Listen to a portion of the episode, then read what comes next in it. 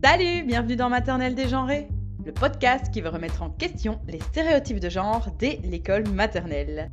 L'invité du 26e épisode est Candice Barret, formatrice égalité et spécialiste genre et éducation à Lyon. Avec elle, on parle de son métier de formatrice, des messages transmis dans les livres et des garçons manqués. Je vous souhaite une belle écoute. Bonjour Candice. Salut Alison. Est-ce que tu veux bien te présenter? Oui, carrément. Donc moi je m'appelle Candice Barré, je suis formatrice sur les questions d'égalité et plus spécifiquement sur les enjeux genre et éducation. Et je forme et j'accompagne du coup les professionnels de l'éducation et les collectivités sur comment mettre en place une pédagogie et une éducation plus égalitaire, émancipatrice et en dehors des stéréotypes de genre. Et je fais ça à travers ma structure qui s'appelle la puce à l'oreille, et je propose également des ateliers pour les parents sur ces questions-là et des ateliers en milieu scolaire auprès des jeunes et des enfants pour prévenir les violences sexistes et sexuelles et décortiquer les stéréotypes de genre. Et comment t'en es venue à faire euh, ce travail? Quel est ton parcours? Uh-huh. J'ai un parcours un peu décousu, plutôt universitaire dans les sciences sociales, enfin les sciences humaines et les sciences sociales. Et euh, j'ai découvert sur le tard qu'il existait des études de genre qu'on pouvait en faire un métier et être vraiment dans des, dans des compétences professionnelles sur ces questions-là. Donc moi, j'ai fait un master en études de genre à Lyon. Et ce qui m'a tout de suite un peu fasciné dans ce cursus-là, c'était vraiment les enjeux éducatifs sur comment, ben, dès le plus jeune âge, on peut sensibiliser les enfants et on peut réussir à débusquer les stéréotypes de genre pour éviter justement de façonner les enfants à partir de, de toutes ces normes et toutes ces injonctions. Et, et, en fait, j'ai assez rapidement, au début du, du, master, je me suis dit, OK, c'est vraiment sur ces enjeux-là que j'ai envie de bosser. J'ai eu la chance aussi de faire un Erasmus en Finlande, donc d'aller voir ce qui se jouait dans les pratiques éducatives dans, dans les pays scandinaves où ils sont quand même réputés pour être en avance sur ces enjeux-là.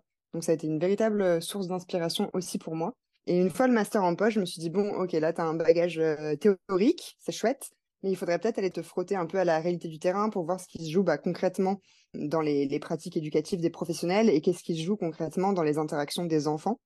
Donc j'ai commencé à travailler dans l'éducation populaire, dans une, dans une MJC, une maison des jeunes et de la culture, où j'étais euh, directrice adjointe du périscolaire, du coup, et animatrice pour les ados. Et euh, mon poste de directrice adjointe, était dans une école maternelle avec des, donc du coup, des 3-6 ans. Donc je, je, jonglais un peu entre les, entre les différents publics. Et ça m'a permis en fait de rencontrer plein de professionnels de l'éducation différents, à la fois les agents de la ville, les ATSEM, les équipes éducatives euh, éducation nationale, les partenaires associatifs du territoire, mes collègues dans l'animation.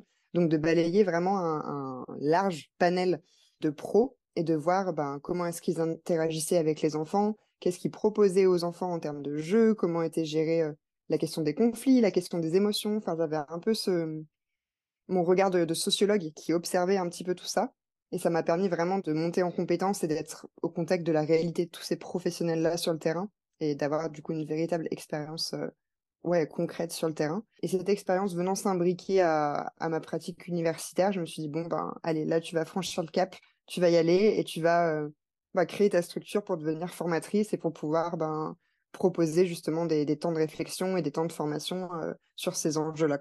Donc ça s'est fait un peu un peu par étapes, mais il me tenait vraiment à cœur de pouvoir articuler à la fois un bagage universitaire et à la fois un bagage de terrain, ne serait-ce que même moi au niveau de ma légitimité, pour pouvoir ben, avoir un, pied dans le réel en quelque sorte, et pour pouvoir aussi venir alimenter les démonstrations un peu théoriques avec du concret de ce qu'est-ce qui se joue dans les missions des pros, qu'est-ce qui se joue vraiment sur le terrain, qu'est-ce que j'ai pu observer, parce que je trouve parfois ça peut être un peu impressionnant ou ça peut faire un peu peur d'arriver avec uniquement des études, uniquement des apports euh, théoriques. Et je crois que c'est important de, mêler ça euh, à du concret lorsqu'on donne des formations, avec des petites anecdotes professionnelles, avec des anecdotes perso aussi, mais de dire vraiment voilà moi ce que j'ai pu observer et voilà comment ben les stéréotypes de genre et les discriminations liées au sexe ben comment concrètement euh, elles sont elles ont lieu sur sur le terrain quoi et comment se positionner par rapport à ça. Oui, c'est ça. Et donc de pouvoir vraiment libérer aussi la parole, j'imagine, des personnes qui sont en face de toi parce que vous parlez le même langage, quoi. Ouais, carrément.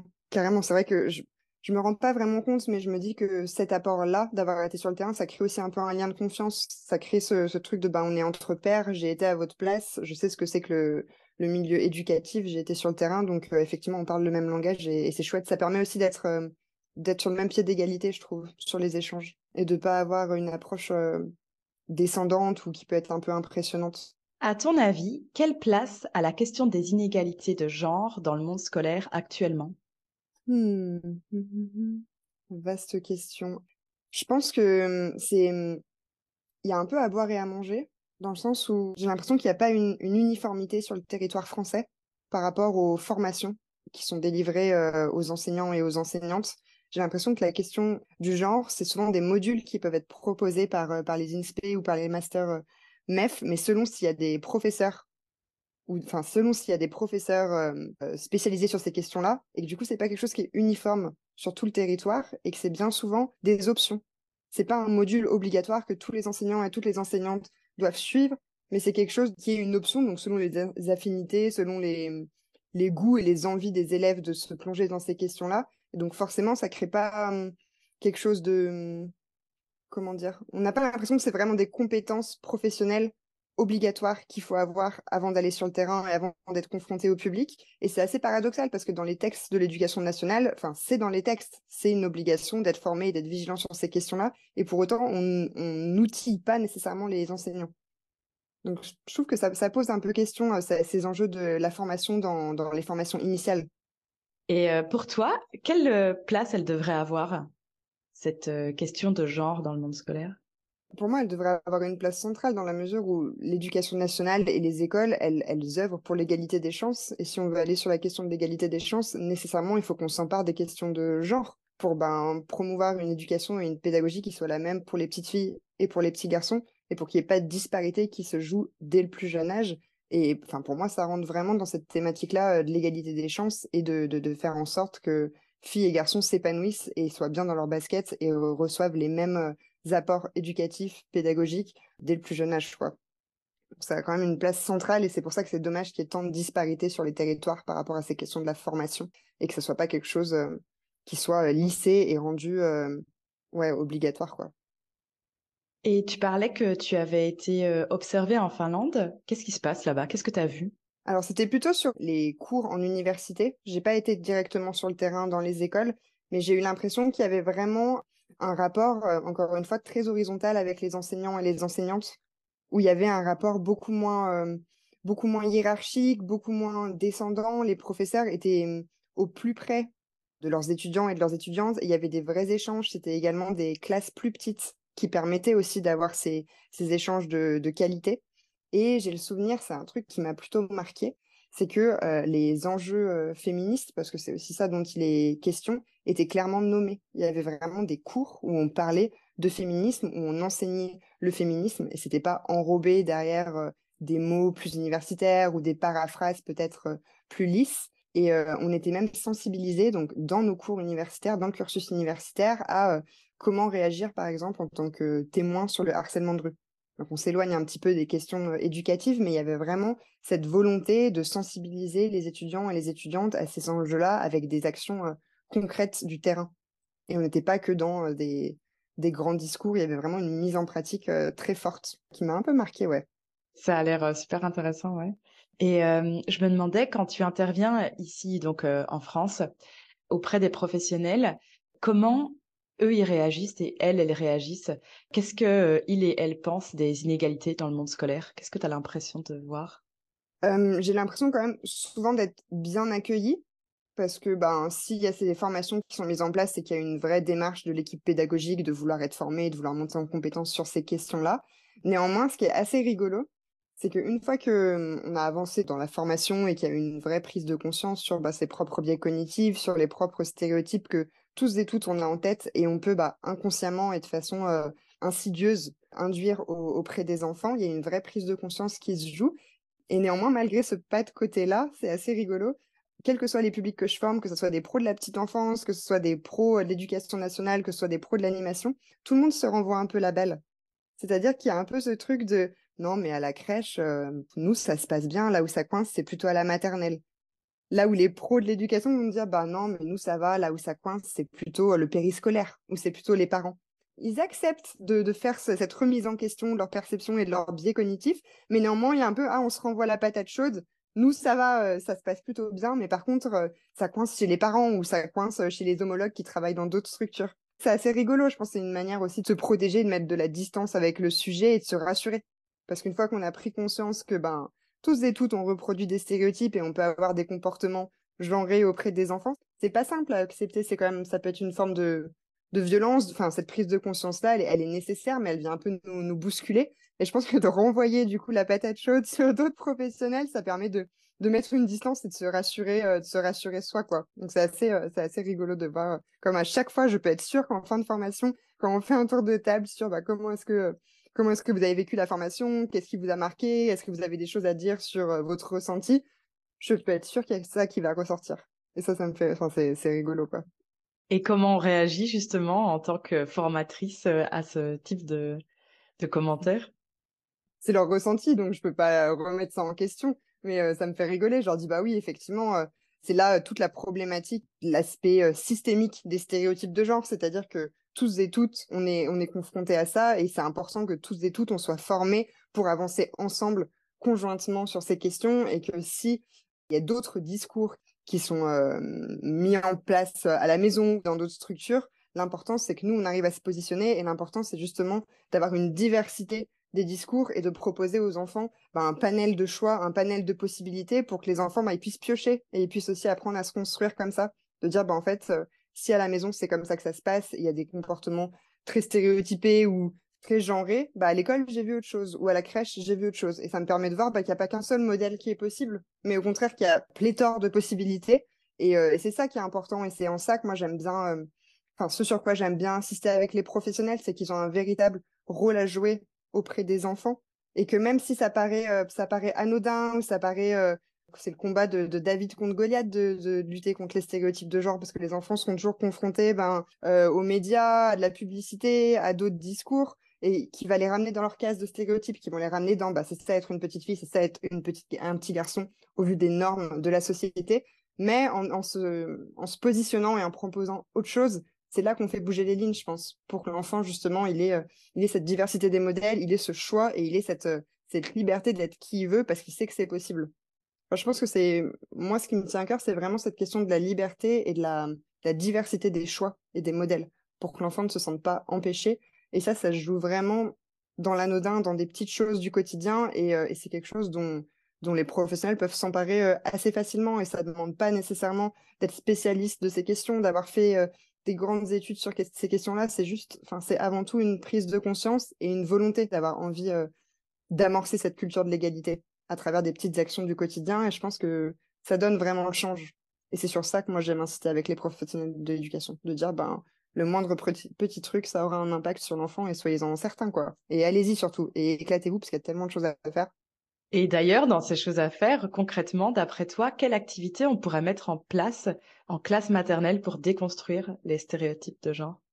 Mmh Alors moi, ça fait un petit moment que je suis plus dans les écoles, mais euh, je sais que lorsque je travaillais euh, auprès de ces publics-là, ce que j'aimais mettre en place, c'était déjà, c'était avant tout me, questionner sur euh, le choix du matériel pédagogique que j'avais envie de, proposer aux enfants, notamment sur la question de la littérature jeunesse. C'était bah, être vigilante à bah, quelle lecture je leur propose, quels modèles sont donnés à voir dans ces lectures-là? Est-ce qu'il y a plus de personnages masculins? Est-ce qu'ils sont tous des casse-coups euh, téméraires qui prennent de la place côté garçon avec tous les attributs qu'on pourrait associer aux petits garçons Et est-ce qu'à contrario, dans l'histoire que je propose, il n'y a que des, des petites filles passives, discrètes, qui ne prennent pas cette place-là? Et je pense que d'avoir cette, cette lecture genrée des histoires en amont, avant de les proposer aux enfants, bah déjà, c'est une réflexion et c'est déjà une action concrète à mettre en place avec les enfants, cette, ouais, ce, ce, choix du matériel pédagogique sur la littérature jeunesse. Et ce que moi, j'aimais bien mettre en place, c'était donc lorsque j'étais animatrice périscolaire, tu sais, on travaillait sur... Enfin, on avait des thématiques. Donc, on pouvait passer trois semaines, par exemple, à bosser sur la question des pirates. Et on amenait plein d'activités, ça permettait de thématiser et de, de faire rentrer l'enfant dans un imaginaire. Et ben moi, ce qui me plaisait, c'était de, pour introduire telle ou telle thématique, je prenais une femme connue, par exemple une femme pirate que personne ne connaît parce que bon là j'ai plus son nom en tête, la, preuve que c'est important de réactualiser parce qu'on oublie. Je prenais une femme pirate connue qui a fait des grandes choses mais qui bien souvent est invisibilisée dans l'histoire. Et en fait, je construisais tout un imaginaire autour de cette femme pirate qui permettait d'être le fil conducteur et de du coup la rendre connue aux yeux des enfants. Et déjà, je me dis, ah bah ça c'est une petite action ça permet aux enfants bah, de se rendre compte que ben ouais, les, les personnages connus de l'histoire, c'est pas que des grands hommes. Et il y a aussi des femmes qui ont fait des choses, mais bien souvent on n'entend pas parler. J'ai un autre exemple où là j'ai en tête le nom, mais on avait fait tout un, des ateliers artistiques avec de la pâte à modeler, de la sculpture, etc. Ce qui m'a tenu à cœur de faire, c'était d'amorcer mon atelier avec la figure de Camille Claudel, qui était une sculptrice qui bien souvent a été dans l'ombre de Rodin et on n'en a jamais entendu parler, et de dire bah voilà, vous allez être les, apprentis sculpteurs et sculptrices de Camille Claudel, et en bien sûr en exagérant un peu, en les emmenant dans l'imaginaire, mais ça permettait au moins de visibiliser ces femmes qui ont fait l'histoire et qui bien souvent bah, sont dans l'ombre et dont on n'a jamais eu écho en fait. Et ça participe pour moi à, une manière de leur donner des modèles. Et pour les petites filles, c'est hyper important qu'elles se disent aussi, ben ouais, en tant que fille, je peux aller vers ces métiers-là, je peux aller vers des carrières qui sortent un peu des sentiers battus parce qu'en fait, je sais que ça existe parce que j'ai ce modèle en tête là. Oui, et sûrement aussi pour les petits garçons, de se dire qu'en fait, l'autre moitié du monde peut aussi faire la même chose que, que soi, quoi. Ouais, Carrément. Et surtout que dès, le plus jeune âge, ils se posent pas ces questions. Il n'y a pas, euh, enfin, des enfants, ils ont un regard euh, d'enfant en fait. Et si une personne fait des choses euh, incroyables à tel ou tel métier, ils vont pas forcément genrer et se poser toutes ces questions. Et c'est justement en banalisant le fait que n'importe quel métier puisse être occupé par des hommes et par des femmes que ben pour eux ça va être acquis, ça va être normal. Et il y aura pas ces freins peut-être plus tard sur les choix d'orientation scolaire, les choix de métier, etc. Parce qu'ils auront eu justement cette diversité de modèles quoi. Ouais, je suis d'accord avec toi et j'aime bien cette idée. En fait, en commençant le, les, les épisodes du podcast, euh, j'avais vraiment cette question qui me tenait vraiment à cœur d'avoir des choses très concrètes à mettre en place en classe maternelle. Et au fur et à mesure des épisodes, je me rends compte que, en fait, il n'y a pas des, euh, des, comment dire, des choses. Euh, en fait, il n'y a pas une bonne pratique à suivre. Il n'y a pas un manuel avec les 30 activités à suivre. On peut, ouais, pourquoi pas. Mais euh, en réalité, c'est presque plus simple que ça, en fait. Je pense que ça se glisse dans, euh, dans le quotidien, ça se glisse dans des choses qui peuvent paraître anodines. Souvent, les professionnels euh, peuvent faire sans s'en rendre compte. Et ça, c'est quand même vachement intéressant parce que, en effet, parler du, d'une personne célèbre qui est une femme plutôt qu'un homme, en fait, ça me paraît pas être euh, une démarche qui est très euh, compliquée. Après, là où je peux le reconnaître, c'est que dans les recherches, étant donné qu'on ne parle quasiment que d'hommes encore maintenant sur Internet, c'est des recherches qui demandent peut-être un peu plus de temps. C'est des livres qu'on aura peut-être moins accès, mais sinon, en fait, le travail pédagogique en tant que tel, il est, est le même. Ouais, Ouais, je suis carrément d'accord avec toi. Il n'y a pas de d'atelier clé en main euh, unique à proposer aux enfants. Après, c'est selon nos affinités, c'est selon comment nous on le sent. Et là où c'est chouette, c'est qu'en fait, avec euh, des toutes petites choses, selon ce qu'on aime faire, on peut vraiment proposer euh, des activités un peu câblées égalité. Mais c'est câblé égalité de façon implicite et subtile. C'est-à-dire que j'amène pas mon activité là, par exemple, sur les activités sculpture et la thématique de des arts J'arrive pas en disant, alors on va parler égalité, j'arrive avec mes gros sabots. Non, c'est plus subtil que ça. Et je crois que c'est aussi important de, banaliser cette double représentation du masculin et du féminin sans forcément euh, que ça soit banalisé et normalisé, en fait. Et moi, ce qui me faisait kiffer, c'était aussi de me, déguiser dans ces personnages-là parce que j'aimais bien ça et c'était dans mes missions d'animatrice et de le mettre en scène. Et, mais parce que c'était moi, c'est moi que ça regardait, moi j'aimais bien faire ça. Mais il y a des, des, centaines et des centaines de façons de se réapproprier ces questions-là impulser une, culture de l'égalité dans les écoles, c'est le faire un peu à sa manière, à sa sauce. Et comme tu disais, il n'y a pas de, bonne ou de mauvaise manière, c'est vraiment selon nos affinités, selon ce qu'on aime faire, selon ce sur quoi on est à l'aise. Et ça demande peut-être un travail de recherche, mais comme n'importe quelle autre thématique nous aurait demandé un travail de recherche finalement. Et puis on ne demande pas de faire une thèse sur telle ou telle peintresse ou telle ou telle poétesse du XVIIe siècle. C'est vraiment ben, donner des éléments de sa vie, mettre euh, un, portrait sur son visage, la nommer en fait. Ne serait-ce que la nommer déjà, je pense que ça, ça a un impact énorme sur nos représentations et sur ce que projettent les enfants sur ces parcours-là. C'est ça, et pas spécialement euh, attendre de soi d'être euh, super bien renseigné et de se sentir légitime, parce que moi je suis persuadée que même dans les qui peut nous nous paraître des petites choses, ça a quand même sa place en fait. Ouais, carrément. Et c'est justement en, se déculpabilisant et en, donnant confiance aux professionnels de mais en fait vous avez votre rôle à jouer et allez-y et, et kiffez parce qu'en fait euh, parce qu'en fait c'est ça aussi ce qui fait partie de votre métier. C'est aussi leur donner un peu confiance en eux, de dire bah oui en fait euh, j'ai mon rôle à jouer et je peux ajouter ma pierre à l'édifice pour plus d'égalité euh, dans ma classe, quoi.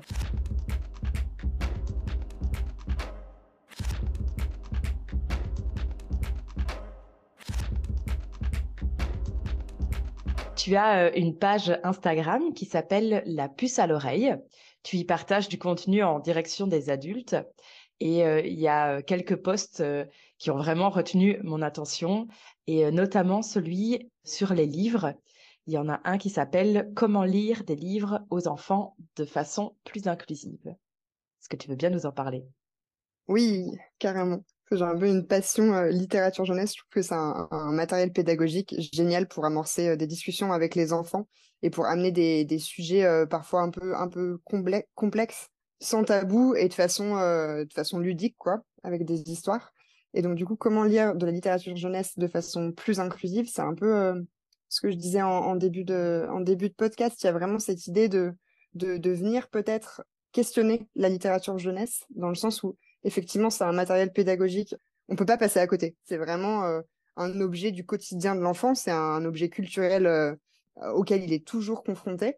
Et, et par bien des aspects, c'est génial. On sait que la littérature jeunesse, ça permet à l'enfant ben, de développer son imaginaire, de l'emmener voyager dans des contrées lointaines, de lui montrer qu'il y a autre chose qui existe que son quotidien. Ça permet de développer le langage et le vocabulaire, d'aller vers euh, des rôles modèles aussi qu'on leur donne à voir. Enfin, ça a plein d'aspects super. Néanmoins, moi, j'aime bien, une fois que ça s'est dit, et je sais qu'on prêche des convaincus quand on travaille avec des pros ou avec des parents, j'aime bien nuancer un petit peu le propos et dire que ben, la littérature jeunesse, c'est aussi à double tranchant par rapport à ce qui est donné à voir c'est-à-dire que ça, donne des grilles aussi de ce qui est attendu et ce qui est acceptable en termes de genre et de stéréotypes et que bien souvent les modèles qu'on retrouve sont très peu diversifiés. C'est ce qu'on disait un petit peu tout à l'heure, c'est-à-dire que on voit qu'il y a davantage de personnages masculins, que bien souvent au niveau des rôles parentaux, bah, c'est toujours la maman qui est en charge de euh, euh, la charge domestique, la charge parentale, tandis que le père va plutôt être au travail. Enfin, il y a une répartition aussi très genrée des rôles parentaux. Les petites filles, souvent, elles ont des rôles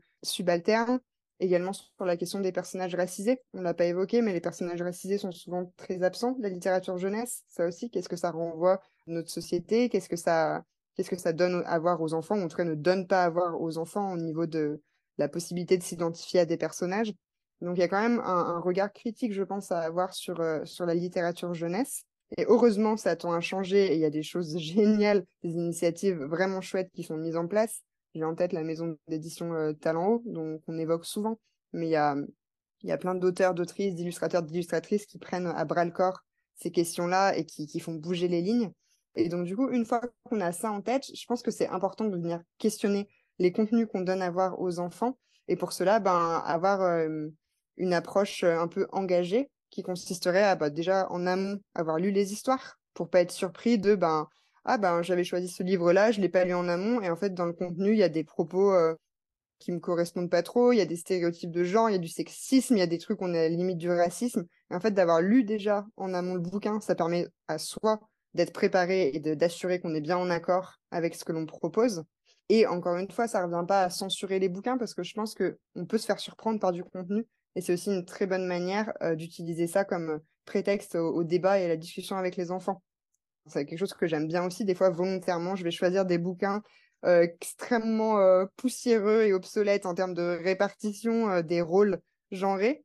Et, forcément, ça va faire réagir les enfants. Ou pointer du doigt, bah, là, toi, qu'est-ce que t'en penses Je trouve que c'est normal, que ce soit toujours la maman qui s'occupe du ménage, que là, la petite fille, elle soit complètement dans l'ombre du personnage principal. Enfin, je trouve que c'est aussi d'excellents prétextes pour lancer le débat et développer du coup l'esprit l'esprit critique des enfants.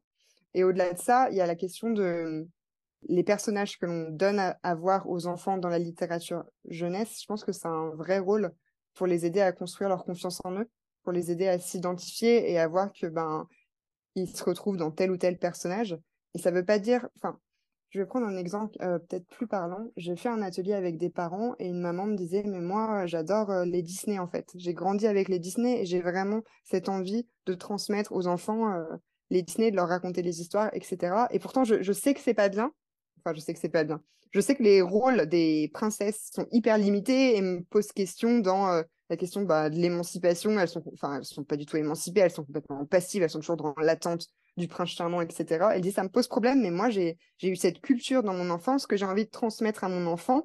mais qu'est-ce que je dois faire? Et elle était complètement paniquée, elle se culpabilisait, elle s'auto-flagellait elle-même, genre, mais qu'est-ce que je dois faire? Euh, Je suis partagée, j'ai envie de, raconter des histoires, mais en même temps, ça me pose problème, etc. Et moi, ce que je lui ai dit, c'est, mais en fait, si, si vous aimez ces histoires-là, si vous kiffez, et si ça vous permet de passer du bon temps avec votre enfant, allez-y, allez-y avec ces histoires-là. Mais par contre, là où si, vraiment vous avez envie de contrebalancer tout ça, bah, veillez à proposer des histoires qui proposent d'autres modèles, qui proposent des histoires où les princesses ne sont pas euh, uniquement euh, cloîtrées dans leur tour, euh, complètement passives et complètement insipides, mais proposer d'autres rôles modèles où justement les petites filles, bah, là, elles sont intrépides, espiègles, péchues, téméraires, pour, encore une fois, diversifier les modèles qu'on donne à voir aux enfants et pour, encore une fois, ne pas enfermer l'enfant dans un rôle prédéfini, préconçu et l'assigner à un espèce de destin tout fait dans lequel bah, l'enfant se retrouve pas et surtout n'est pas en accord avec la singularité euh, de l'enfant quoi et de qui il a envie de devenir. Donc il y a vraiment, je pense, cette question de d'équilibrer en fait ce qu'on propose euh, sur le contenu des livres jeunesse et également quelque chose qui me qui me tient à cœur et que j'ai pu observer dans ces dernières années, c'est qu'on voit de plus en plus émerger euh, des, mm, histoires avec justement des princesses inspirantes qui sont plus dans des rôles à l'ancienne de ce que, ce que pouvaient être les, princesses dans les contes qui ont bercé nos enfances. Et euh, on voit beaucoup de personnages, du coup, de petites filles euh, téméraires euh, qui dépassent tous ces stéréotypes associés au féminin, mais on voit très peu le contraire. C'est-à-dire qu'on voit très peu l'inverse, où il y a des petits garçons qui vont être plutôt dans des comportements dits féminins, en fait, parce que c'est ça dont il est question. Des comportements où, enfin, ça va être des petits garçons plutôt doux, euh, qui vont être dans l'empathie, qui vont laisser parler leurs émotions, qui vont pas forcément être dans une virilité exacerbée ou dans des rôles stéréotypés. Et j'ai l'impression que cette transgression de genre, elle a eu lieu que d'un côté. C'est-à-dire qu'on a de plus en plus de modèles de petites filles euh, badass, quoi, pour, et inspirantes. Et c'est chouette, c'est nécessaire, parce qu'on vient contrebalancer des siècles et des siècles de patriarcat et de vision très, éthique, très étriquée de la condition féminine. Mais néanmoins, je pense que pour arriver vraiment à, une égalité chouette et à des rapports apaisés entre les enfants, il est aussi nécessaire de mettre en avant des rôles de petits garçons qui vont au-delà d'une forme de virilité, qui vont au-delà des stéréotypes de genre et qui se réapproprient des attributs dits féminins pour aussi contrebalancer cette hiérarchie entre les sexes. On valorise une petite fille qui irait du côté des garçons, mais un petit garçon qui sortirait de sa case et qui se rapprocherait d'un peu trop près de la case fille, en parlant en termes de casse par rapport aux stéréotypes de genre, je caricature, mais euh, c'est pour faire simple, et eh ben, il y a peu de modèles comme ça. La transgression de genre, elle est unilatérale. Et ça, ça pose question, je trouve, dans la littérature jeunesse. Et c'est encore difficile de proposer euh, des, bouquins avec ce contenu-là. On en trouve moins, en tout cas, j'ai l'impression. Donc, euh, tu nous parles des filles qui peuvent maintenant être intrépides, courageuses, combattantes dans les livres, et des garçons qui, eux, n'auraient pas ou auraient moins la place pour être doux, sensible, pleurer. Ça me fait penser à une expression de garçon manqué. Comment on réagit face à ce type d'expression ou, ou de femmelette, fillette Ouais, ça revient souvent avec les pros parce que malheureusement, c'est encore une, une expression bien, bien prégnante dans les, dans les discours et qu'on entend un peu tout le temps, quoi. Et cette expression du garçon manqué, pour refaire le parallèle avec la littérature jeunesse, c'est exactement ça, c'est qu'on voit de plus en plus de personnages, de d'héroïnes qui pourraient être assimilées à des garçons manqués parce qu'elles vont, elles glissent vers des caractéristiques de garçons. Et là où moi ça me pose question, c'est qu'en glissant vers des caractéristiques de garçons ou des comportements dits de garçons, bien sûr, elles nient d'une certaine manière tout ce qui va être assimilé au féminin. C'est-à-dire qu'il y a des personnages où le fait de jouer avec des garçons, euh, de d'être sportive, d'être courageuse, d'être téméraire, ben c'est une façon de, s'affirmer, de dire ben en fait euh, j'aime pas les émotions, les filles elles sont nunuches donc je vais pas vers elles, elles sont gnangnang, elles ont que euh, des discussions sur l'amour, ou alors elles prennent soin d'elles avec euh, la question de la beauté, d'être la plus jolie, etc. Et du coup, on, on, en voit un peu valser toutes ces choses-là. Et d'une certaine manière, c'est une forme de misogynie intériorisée dès le plus jeune âge. Les petites filles qui sont... Moi, on me disait que j'étais un garçon manqué, j'étais trop contente. Parce que je me disais, chouette, je suis pas assimilée aux petites filles. Parce que j'avais intégré dans mon cerveau de petite fille que d'être une petite fille, c'était moins bien. Ça veut dire que dès le plus jeune âge, on a conscience, alors c'est pas, on ne formule pas avec ces mots-là hein, parce qu'on est des enfants, mais on a conscience qu'il y a une hiérarchie et qu'il y a un sexe qui est plus valorisé que l'autre. Et moi, ce qui me paraît important et ce vers quoi j'aimerais que les, la littérature euh, jeunesse euh, se dirige, c'est de proposer des personnages qui peuvent être à la fois téméraires et courageux et en même temps peut-être qui aiment euh, prendre soin d'eux, se trouver jolis, se faire beau parce que prendre soin de soi, c'est quelque chose qu'on associe forcément aux filles. Enfin, on le voit bien. qui est-ce qui va, qui est-ce qui va se faire masser, qui est-ce qui va dans les salons d'esthétique, etc. Ce sont des femmes plus tard. Or, tout ce qui se joue là, c'est aussi prendre soin de son corps, donc prendre soin de sa santé mentale, donc être bien avec soi et être plus tard bien avec les autres, pouvoir développer de l'empathie, des relations de qualité. Et ça, on ne voit pas cet aspect-là. On voit toujours sous l'aspect ah, c'est un truc de fifi. Ouais, mais derrière, il y a des vraies choses. Ou le fait que ah, les filles, de toute façon, elles sont toujours dans des bandes de copines, ça ricane, ça raconte leurs histoires. Oui, mais qu'est-ce qui se joue? Ben, C'est aussi du lien de confiance qui se crée avec des amis. Il y a aussi la question de on verbalise, on partage nos émotions, on se raconte nos histoires, on va dans l'intime. Et ça, je pense que c'est nécessaire et c'est constitutif dans son identité et dans la vie de n'importe quel être humain de savoir qu'on est entouré, qu'on a des amis, qu'on peut faire confiance et qu'on n'est pas isolé. Et ça, typiquement, c'est des choses qu'on va associer au féminin. On va plutôt le, le moquer ou tourner ça en dérision, alors que c'est des vraies qualités qu'on développe derrière. Enfin voilà, je pense qu'il y a vraiment ce truc à rééquilibrer et à contrebalancer, de dire ben, on peut être téméraire et courageuse et on peut aussi être émotive, être à l'écoute de ses émotions, avoir plein de copines et avoir envie de se sentir jolie et de prendre soin de soi, par exemple. Et sur cette expression, cette fameuse expression garçon manqué, parce que du coup j'ai un peu j'ai un peu dérivé. Là où c'est intéressant, c'est que souvent en formation, je demande mais pour vous c'est positif ou c'est négatif? Déjà, je demande qui a déjà été appelé garçon manqué? Donc souvent dans l'assemblée, il y a beaucoup de femmes qui me disent bah moi dans mon enfance on me disait garçon manqué. Je leur dis ok, du coup pour vous c'était péjoratif ou c'était plutôt un compliment? Et souvent pareil, c'est 50-50. Et c'est intéressant parce que pour celle pour qui c'était positif, donc c'est moi c'était mon cas, c'est de se dire bah en fait j'étais sortie de ma case de petite fille parce que j'avais assimilé que les petites filles c'était naze et que c'était mieux d'être un garçon. Donc il y a toute cette forme de dès le plus jeune âge on hiérarchise les sexes, il y a une misogynie intériorisée. Ou alors le contraire, on allait pointer du doigt les petites filles euh, qui allaient trop du côté des garçons, les appelant garçons manqués. C'est une façon de les ramener à leur case, de leur dire Ouh là là, attention, euh, là, euh, tu grimpes aux arbres, tu vas te salir. Une petite fille, c'est censé être propre, être doux, se contenir et pas grimper aux arbres. Ça, c'est un truc de garçon. Donc il y a un peu le double aspect. Et c'est intéressant parce qu'on pourrait aussi faire le parallèle plus tard sur qu'est-ce que c'est qu'être euh, une femme. C'est-à-dire que si on est trop quelque chose, on nous ramène à notre place. Si on n'est pas assez, on nous ramène à notre place. J'en discutais avec des lycéennes hier qui disaient bah oui, mais euh, si on a un t-shirt euh, ou un short trop court, on est pointé du doigt parce que c'est pas assez décent. Si on est trop habillé, ça va être le contraire, on n'est pas assez sexy. Et il y a un peu toujours ce, on est soit trop, soit pas assez et on ne nous laisse pas finalement être qui on a envie d'être en tant que femme, il y aura toujours quelqu'un pour nous ramener une injonction, aussi paradoxale soit-elle, mais pour nous remettre à une case selon des normes, euh, des normes qui ne devraient pas avoir euh, lieu, quoi. Et que ce soit, enfin, et c'est la même chose avec euh, garçon manqué. Soit c'est génial, on se rapproche des garçons, soit ah bah attention, tu sors de ta case de petite fille, retourne-y vite, quoi. Ok, mais du coup, comment se construire et comment se positionner en petite fille et être à l'aise avec qui on est vraiment, s'il y a toujours des discours ambivalents et paradoxaux qui viennent nous traîner d'un côté ou de l'autre, quoi. Je suis d'accord avec toi. Et euh, alors, ça me fait réagir. Je ne sais pas si tu vas voir euh, où je veux en venir, mais aussi en, début d'interview, tu parlais du fait que hum, tu savais pas au début qu'il y avait des études de genre. Et tu as aussi parlé du fait que, en fait, ben, prôner l'égalité, c'était pas du militantisme, en fait, dans l'éducation. Et ça, j'aimerais bien qu'on y revienne ensemble. Parce que j'ai l'impression qu'il y a encore une certaine forme de croyance autour des questions féministes et que là tu disais justement qu'en Finlande il y avait vraiment des cours qui posaient ce mode féminisme et comment nous en tant que professionnels ben, euh, montrer mettre en avant que c'est pas du militantisme? Ça va au-delà de ça. Ouais.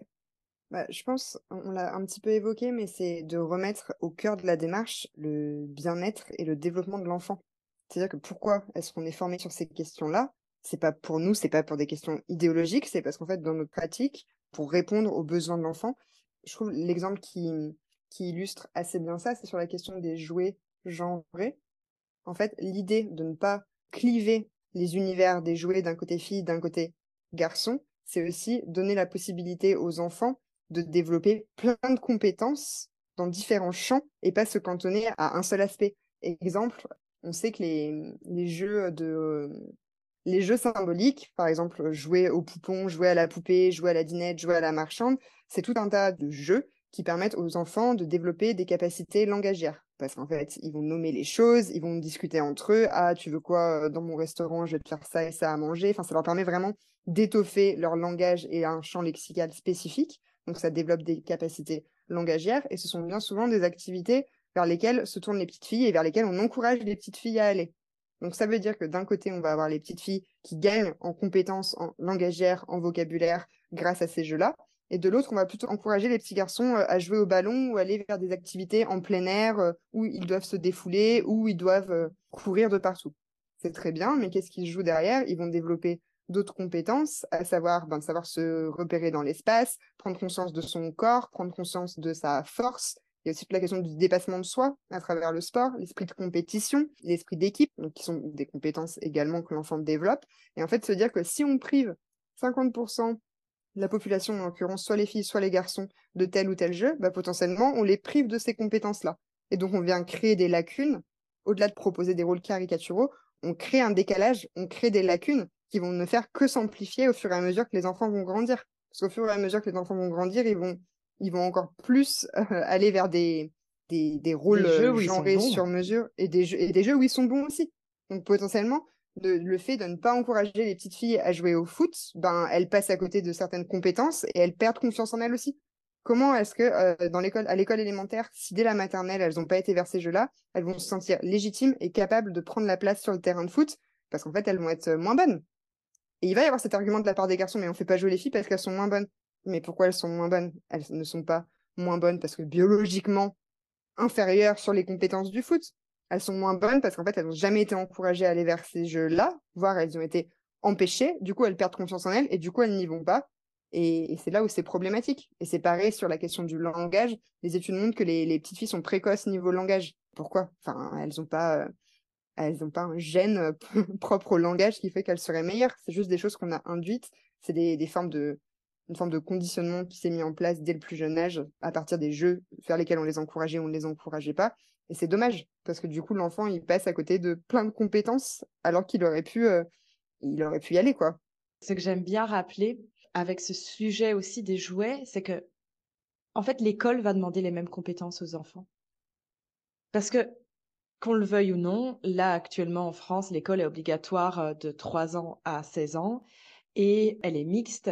Et donc, les compétences qui vont être évaluées en fin de, de cycle, elles seront les mêmes pour les garçons et pour les filles. Elles seront les mêmes pour tous les élèves. Et donc, euh, en fait, euh, si elles et eux, ils n'arrivent pas avec euh, les mêmes compétences de base, bah déjà, ils n'arrivent pas égalitaires, quoi. Ouais, complètement. Et ça vient créer des, des parcours scolaires complètement, enfin, hyper genrés, quoi, où les petits vont mmh aller plus vers telle ou telle filière, les garçons vont aller vers, vers plus telle ou telle filière, mais ça, ça se joue à mon sens, dès le plus jeune âge, d'où l'importance de, enfin, je sais que je prêche une convaincue avec toi, mais que, que ces questions, on arrive à les, à les intégrer et à les insuffler dès la maternelle, voire même dès la crèche. Oui, et comme on disait, pas toujours avec des activités très concrètes et structurées, vraiment de manière limpide et presque naturelle dans, dans notre vie, quoi. Ouais, complètement. Il y a un troisième sujet que j'avais vraiment envie d'aborder, c'est celui du fait d'être amoureux, amoureuse. Et je sais que tu as un post Instagram dont le titre est Alors, tu as une amoureuse, tu as un amoureux. Et je voulais savoir pourquoi toi, tu avais décidé d'écrire un post Instagram sur ce sujet. Ouais, parce que moi aussi, la question des, émotions et de la, vie sentimentale et de l'amour, c'est un peu un sujet qui me tient à cœur. Et c'est un sujet qui revient souvent parce qu'en fait, avec notre regard d'adulte, ben, on a des projections d'adultes sur les enfants. Et encore une fois, sans penser à mal, et ben, on peut avoir des propos qui ont des vraies répercussions sur ben, l'enfant, comment est-ce qu'il va percevoir cette fameuse phrase alors tu as un amoureux, tu as une amoureuse, qui arrive souvent parce que, je sais pas, tel petit garçon parle tout le temps d'une camarade. Donc, tout de suite, ce qui va, ce qu'on va penser en tant qu'adulte, ce qui peut arriver sur, sur la table, c'est de te dire Ah, c'est ton amoureuse, on va les marier, ces deux-là. Et c'est des trucs, ça fait marrer tout le monde, ça fait marrer les adultes, ça permet d'avoir des projections, de rigoler sur le sujet. Et en réalité, ça a un véritable impact sur l'enfant parce que qu'est-ce que ça dit, euh, qu'est-ce que ça renvoie à l'enfant? Ça lui renvoie que ben une amitié euh, fille-garçon, c'est pas possible. Ça veut dire qu'une amitié fille-garçon, il y aurait forcément une ambiguïté, il y aurait forcément une, euh, alors pas, pas une sexualisation, mais une romantisation du rapport fille-garçon. Donc ça aussi, ça questionne. Ça veut dire que dès le plus jeune âge, on vient suspecter les amitiés filles-garçons, on vient ne pas les encourager et on vient créer un peu ouais, une, forme d'ambiguïté qui, d'une certaine manière, peut venir brusquer les enfants et peut venir bah, les faire complètement changer de comportement à l'égard de cette fameuse petite copine. De dire, oh là là, mais en fait, moi, je suis mal à l'aise avec ce que me disent les parents. enfin ce que me disent des adultes. Donc du coup, bah peut-être que je vais un peu distancer ma relation avec la petite fille. Encore une fois, pas sûr que ça se fasse de façon complètement consciente pour les enfants, mais ça peut les mettre mal à l'aise et donc du coup, ils vont peut-être moins passer de temps avec tel ou tel camarade. Également, ce qui me questionne, c'est que cette fameuse phrase alors c'est ton amoureuse ou c'est ton amoureux, elle a lieu uniquement dans des rapports fille-garçon. S'il y a deux petits garçons qui sont très proches et qui s'entendent bien, euh, qui sont cul et qui passent beaucoup de temps ensemble, là, on va pas lui demander si c'est son amoureux. Donc ça renvoie aussi la norme, la fameuse norme de l'hétéronormativité, de dire que forcément, un garçon et une fille, s'ils ont une forme de proximité, forcément, il y aura une ambiguïté. Là où c'est un garçon, un garçon, une fille, une fille, c'est complètement normal, c'est des bons copains, c'est des bonnes copines. Si on tire un peu euh, la, pelote de laine et on va, on va plus loin, ça, ça renvoie à des, des, ouais, à l'hétéronormativité euh, qui plane sur notre société. Et également, là où je voulais, euh, je voulais aussi rebondir, c'est que dans, dans toutes ces fameuses questions, c'est encore une fois notre regard, notre regard d'adulte. L'enfant, il n'est pas outillé émotionnellement pour développer une relation amoureuse et c'est pas ce qu'on attend d'un enfant. Et encore une fois, en tant qu'adulte, on a des projections, on induit des choses et on vient ben, altérer les relations garçon-fille parce que c'est ça dont il est question. En fait, si dès le plus jeune âge, ben, on valorisait l'amitié fille-garçon, ça permettrait aussi peut-être de venir décentrer la relation amoureuse qu'on met euh, en haut de la pyramide des relations. Comme si l'amour, c'était ce qui prévalait sur toutes les autres relations. Or, les relations amicales, c'est hyper important. En tant qu'enfant, pour se construire, pour être euh, avec un groupe de pères, etc.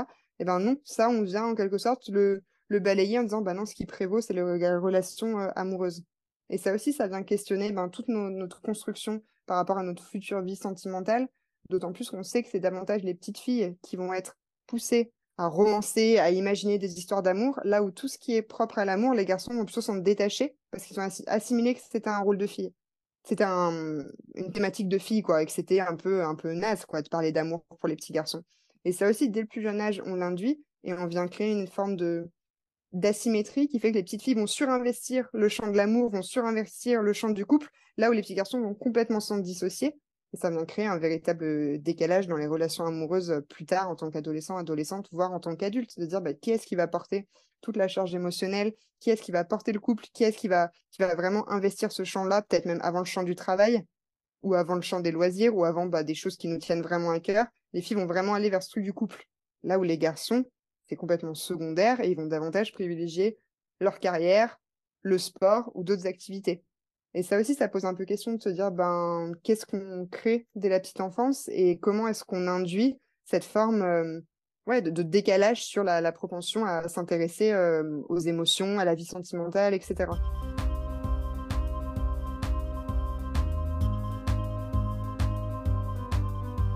Et euh, pour finir, aurais-tu un bon plan ou des bons plans à donner aux personnes qui nous écoutent? Oui, carrément. J'en ai deux dernièrement, j'ai lu, je suis un peu dans une frénésie, Bell Hooks, qui est une écrivaine afro-féministe afro-américaine. Et il y a un livre vraiment chouette qui, moi, m'a m'a un peu bousculé ces derniers mois, qui s'appelle La volonté de changer, les hommes, la masculinité et l'amour. Et justement, où elle vient questionner ben, cette virilité exacerbée du côté des garçons et la, et la façon dont, dès le plus jeune âge, on construit cette virilité-là et surtout on, elle parle de. Elle dit que les garçons sont des estropiés des émotions. Je trouve que c'est assez juste de dire que dès le plus jeune âge, bah, en fait, on empêche les garçons de, ressentir ces émotions-là et comment ils peuvent mettre des mots dessus s'ils savent même pas qu'elles existent, ils sont même pas capables de les identifier. Donc c'est vraiment chouette. Et après, elle questionne ça à travers le prisme du couple, des relations sentimentales. Enfin, ça permet de boucler euh, avec ce qu'on a dit avant. Et c'est vraiment chouette et ça se assez facilement, même si c'est euh, un essai. Et au cinéma aussi, j'ai vu un film génial qui s'appelle After Sun, qui est sorti ces derniers mois. Et c'est un film qui met en scène un jeune papa avec sa fille. Ils partent en vacances et c'est très beau. C'est une esthétique vraiment, vraiment particulière au niveau des jeux de lumière. Ça se passe dans les années 90 aussi, donc l'ambiance est chouette. Et en fait, c'est un papa qui contrebalance tous les codes, encore une fois, de la virilité qui est plutôt très sensible, qui essaye de bien faire avec sa petite fille, qui a des vraies discussions euh, poussées avec elle. Et, euh, et, ce qui se joue dans ce film-là, c'est aussi de montrer un père qui a ses faiblesses et pas une, une version euh, un peu édulcorée de la paternité où il y a toujours un rôle autoritaire à tenir, etc. Et là, c'est aussi très rare, je trouve, de, de mettre en scène des films où il y a uniquement le papa qui est présent. Et, et là, pour le coup, c'est un papa qui assure malgré ses faiblesses, qui est présent, qui est à l'écoute et qui est vraiment dans, une parentalité, je dirais, ouais, alors que c'est un film des années 90, mais une parentalité chouette et une parentalité progressiste en tout cas par rapport à son rôle de papa. C'est assez bouleversant. Enfin, moi, il m'a beaucoup ému ce film et, et je le conseillerais carrément. Trop bien, merci. Je l'ai pas encore vu, donc ça va être sur ma liste des films à regarder. Moi, j'ai envie de parler d'un livre pour enfants qui s'appelle La dictature des petites couettes de Ilia Green aux éditions Didier Jeunesse. Et euh, c'est justement une histoire qui veut questionner les standards de beauté où il y a euh, des garçons, des filles et des fourmis. Merci pour euh, cet échange. Merci à toi. C'était Alison Allard, créatrice de Maternelle Dégenrée pour le 26e épisode du podcast qui veut remettre en question les stéréotypes de genre dès l'école maternelle. Merci à Candice pour cet échange. N'hésitez pas à consulter sa page Instagram, la puce à l'oreille, et son site internet, la égalitéfr Je vous mets bien sûr les références en description de l'épisode. Nous, on se retrouve le dernier mercredi du mois prochain pour un nouvel épisode de podcast. Maternelle dégenrée, c'est aussi des ateliers à destination des enfants de maternelle, des ateliers cocos, ainsi que des présentations, discussions en direction des adultes. Toutes les informations se trouvent sur le site internet maternelledégenrée.fr. Pour suivre l'actualité de Maternelle Dégenrée, inscrivez-vous à la newsletter. Elle est envoyée chaque dernier lundi du mois. On y retrouve les dates des ateliers, des anecdotes sur les épisodes de podcast et des bons plans.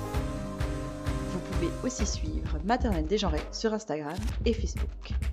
À bientôt!